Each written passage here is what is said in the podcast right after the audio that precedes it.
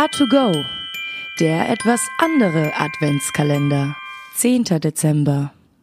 Hallo, mein Name ist Michael Neupert. Ich bin Dozent an der Arturo Schauspielschule für Darstellung, chorisches Sprechen und Ensembletraining. Und ich bin der Klassenlehrer der Q-Klasse, die jetzt im sechsten Semester sind.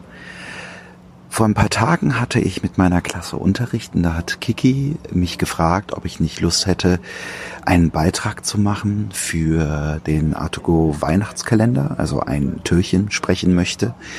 Und da habe ich halt gesagt, klar, Kiki, mache ich super gerne. Ich werde aber ein Thema wenn nehmen, was halt nicht so gerne gehört wird in dieser besinnlichen Weihnachtszeit. Und zwar werde ich mich mit dem Thema Tod beschäftigen.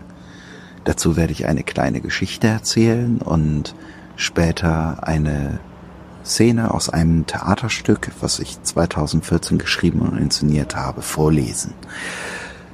Ja, also fangen wir erstmal mit der kleinen Geschichte an. 2017, am 20. Dezember, also vier Tage vor Heiligabend, ist mein Opa verstorben mein Opa und meine Oma sind beide sehr kurz, äh, kurz hintereinander, also nicht kurzfristig. Die haben sehr lange gekämpft, aber 2017, 2018 sind die verstorben. Und mein Opa hat sich gedacht, ach, wenn ich gehe, gehe ich doch vier Tage vor Weihnachten. Und äh, da hat sich tatsächlich dann Weihnachten etwas ergeben, was ich sehr schön fand. Auch wenn natürlich der Fakt, dass mein Opa, der mich mit aufgezogen hat, äh, verstorben ist, ähm, vier Tage vor Weihnachten. Dieser Fakt hat mich sehr verwirrt. An dem Tag hatten wir auch noch eine Premiere vom Ensemble. Ähm, ich habe morgens die Nachricht bekommen, mein Opa ist gestorben und abends standen wir auf der Bühne und hatten eine Premiere. Und äh, an diesem Tag erinnere ich mich gar nicht mehr richtig. Äh, da war alles sehr krude, emotional natürlich alles sehr wild. Und jedenfalls bin ich dann am 21. in die Heimat gefahren zu meiner Mutter und wir hatten sehr Angst, dass äh, Weihnachten halt äh, sehr traurig wird. Also ganz viele Erinnerungen uns richtig ähm, schmerzen werden. Und dass es halt richtig schlimme Tage werden. Und tatsächlich, wer hätte das gedacht? Also ich da nicht. Wir hatten richtig Angst vor Heiligabend und die beiden weiteren Weihnachtstage. Hatten wir ein sehr schönes Weihnachten, weil wir also meine Schwester, meine Mutter und ich, nicht hingegangen sind und haben halt gesagt, so, okay, wir haben einen Menschen verloren und das ist jetzt das Weihnachten, wo wir einen Menschen verloren haben, sondern wir haben uns an diesem Weihnachten unfassbar darüber gefreut, dass wir diesen Menschen in unserem Leben hatten. Und da ist mir etwas klar geworden und ähm, ganz wichtig auch an Weihnachten, dass man nicht nur hingeht und traurig darüber ist, was man verloren hat, sondern auch einfach glücklich darüber ist, wen man im Leben hatte und wem man begegnet ist. Und das ist wirklich eine Ansicht, die ich sehr gerne einfach nochmal in die Köpfe pflanzen möchte, wenn man sehr traurig ist über einen Verlust. Die meisten von uns haben auch schon einen Verlust erlitten, dass man sich einfach auch mal neben dem Traurigsein, was wichtig ist, einfach auch mal freut, dass es die Menschen gab und dass die Menschen einen zu dem gemacht haben, der man ist. Der Birkenwald aus dem Theaterstück Vergessen.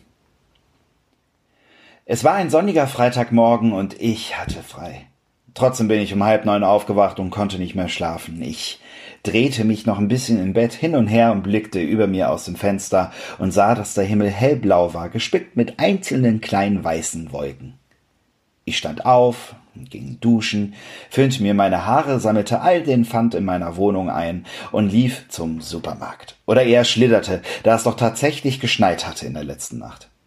Es war sehr still draußen und es roch nach einem kalten Wintertag. Aber die Menschen schienen die Sonne und den Schnee zu genießen. Nirgendwo sah man auch nur eine gestresste, unfreundliche Miene. Wieder zu Hause räumte ich die Einkäufe in die Schränke und machte mir einen Kakao. Ich stand in der Küche, sah aus dem Fenster, trank meinen Kakao und beobachtete die Autos und die Straßenbahnen, die unten ruhig vorbeifuhren. Durch die Platanenäste fiel ein leichter Sonnenschimmer in meine Wohnung und tanzte an der Küchenwand. Ich beobachtete die Lichtflecken, wie sie über die Gewürzregale huschten und sich in der Vase auf dem kleinen Esstisch in bunte Punkte brachen. Und dann sah ich es. Ich war mir nicht sicher, ob ich es machen sollte, aber das Bild in mir wurde immer stärker.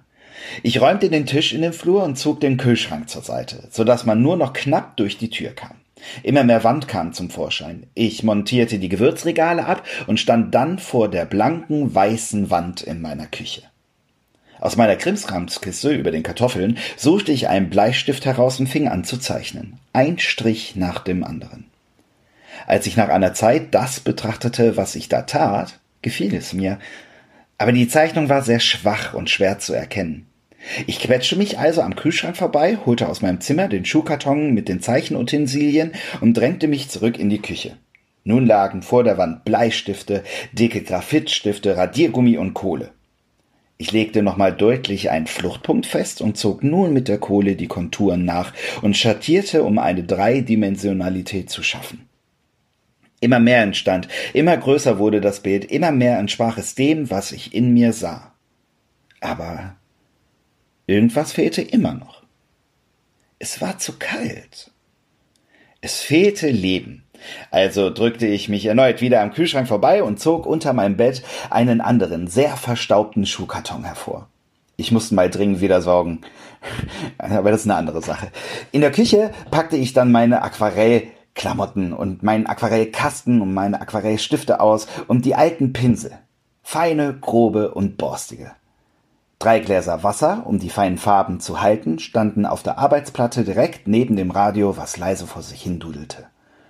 Fast schon mit der Nase an der Wand malte ich ganz leicht und ordentlich sanfte Schichten von Pigmenten in das Bild. Leben fiel mehr und mehr von meinem Pinsel und wärmte das Bild an meiner Wand. Stunden vergingen und ich bekam langsam aber sicher ziemlich Rückenschmerzen. Als Lichtstrahlen von der anderen Seite der Wohnung in die Küche fielen und sich am Kühlschrank vorbeikämpften, war ich fertig. Ich saß neben den drei Gläsern auf der Waschmaschine, in der Hand ein Glas Weißwein und betrachtete das Gemäuer. Vor mir öffnete sich mir ein Birkenwald. Vier Meter breit und drei Meter hoch erstreckt sich ein Hain, der wirkt, als könne man noch ein paar Meter weiter in die Wand hineingehen. Es ist Herbst und die grünen Blätter färben sich langsam gelb, manche sogar schon leicht rötlich. Die Farben schimmern ganz zart auf die weißen Stämme der Birken. Eine weiche Brise weht durch die Äste, und wenn die Sonnenstrahlen auf das Bild fallen, wirkt es, als würden sich die Bäume auch wirklich langsam bewegen. Manchmal sehe ich dich, wie du zwischen den Birken spazierst, die weiche Rinde mit deinen Fingern berührst, die Luft einatmest und dem Rauschen der Blätter zuhörst. Dann werfe ich dir einen Luftkuss zu und wünsche dir einen schönen Tag. Du drehst dich um und lächelst. Ich weiß, dass es dir gut geht. Ich denke an dich. A2Go, dein Adventskalender.